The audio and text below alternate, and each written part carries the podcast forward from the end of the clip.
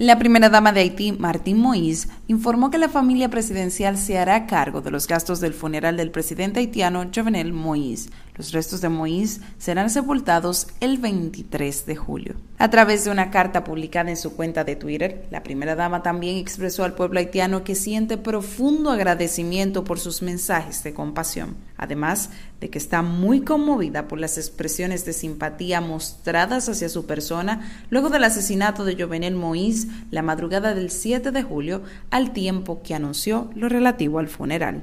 El despacho de la primera dama aprovecha para informar al público que la familia presidencial desea pagar únicamente los gastos relacionados con el funeral del presidente de la República. Añadió que no pretende beneficiarse del apoyo financiero del Tesoro Público, pero que esta decisión no resta valor al carácter oficial y nacional de estos funerales, dada la figura de Moïse. La primera dama agradece a las autoridades nacionales e internacionales que han rendido un vibrante homenaje al presidente Jovenel Moïse.